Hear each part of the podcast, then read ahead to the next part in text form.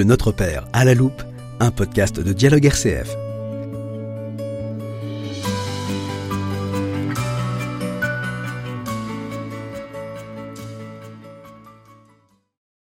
أبون بشمايو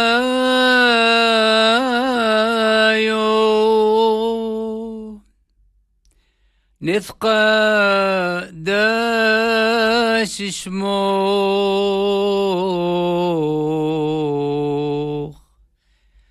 تيثيم الكوثوخ.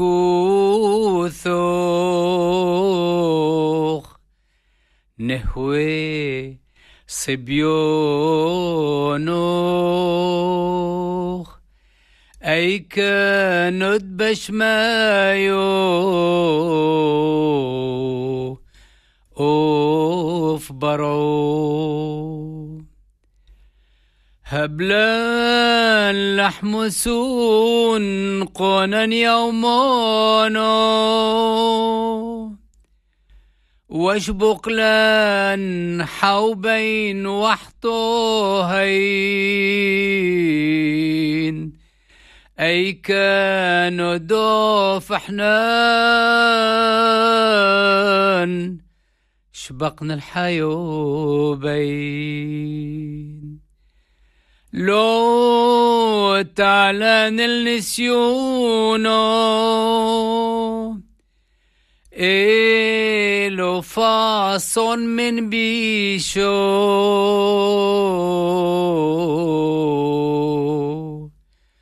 مي طول دي لوخي ملكوثو حيلو تشبحتو لو لمول مين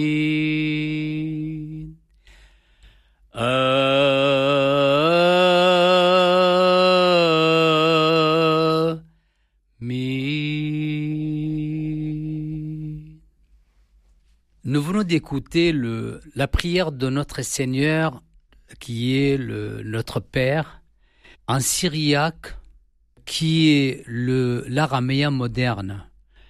Car à partir du deuxième siècle, le syriaque a remplacé progressivement l'araméen de l'époque que Jésus parlait, prêchait aussi à ses disciples en araméen.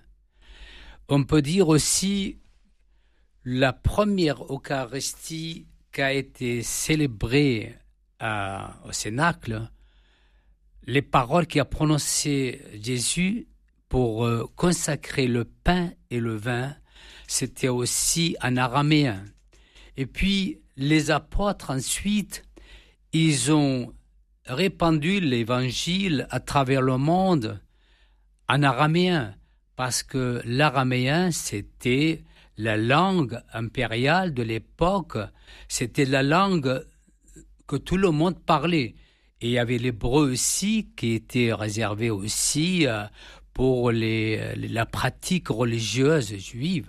Donc, euh, pour nous, nous avons la chance et le privilège de conserver notre belle langue aussi dans les églises comme aussi dans notre vie quotidienne. Moi, personnellement, j'ai la chance d'avoir cette langue comme langue maternelle. Et puis, j'ai eu le privilège d'avoir un père qui était prêtre et j'ai suivi tout le temps l'église. Et c'est pour ça, je parle, et je, et j'écris et j'enseigne cette belle langue qui est bénite par le Seigneur. Pour nous, c'est une langue sacrée parce que quand une prière ou des paroles dites par le Seigneur par cette langue, pour nous, nous devons quand même les conserver.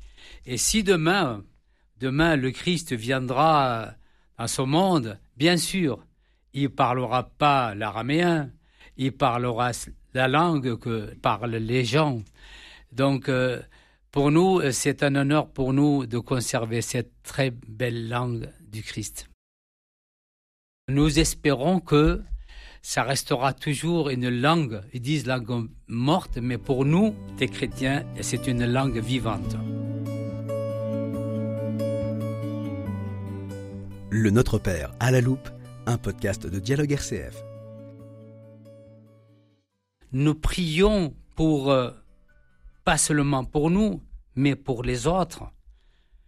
Quand nous demandons donne-nous notre pain, c'est pour pas seulement nous, mais pour tout le monde. Mais il faut partager aussi ce pain, qu'un pour les gens qui n'en ont pas. Et aussi pardonner nos offenses comme nous pardonnons. Ça, c'est très important parce que c'est le signe de l'amour et la fraternité. Et c'est le geste le, le plus important dans la vie actuelle. C'est pour ça, quand nous ne pardonnons pas, il y a des vengeances, il y a des guerres. Donc le pardon, c'est un bon signe de fraternité. Alors je pense que en tant que chrétien, euh, on, doit conserver notre euh, belle, belle, belle histoire de, chrétien et puis euh, encourager nos enfants à suivre aussi le chemin du Christ. Et je pense, si nous vivons comme nous demande le Christ, la société sera mieux gérée et aussi le monde vivra en paix. Malheureusement, c'est ce que nous, nous voyons, c'est autrement. Et alors j'encourage les parents à, enseigner euh, et apprendre leurs enfants aussi, les amener à l'église et leur montrer le chemin du Christ. C'est le chemin le plus simple pour vivre ensemble en harmonie avec les autres religions.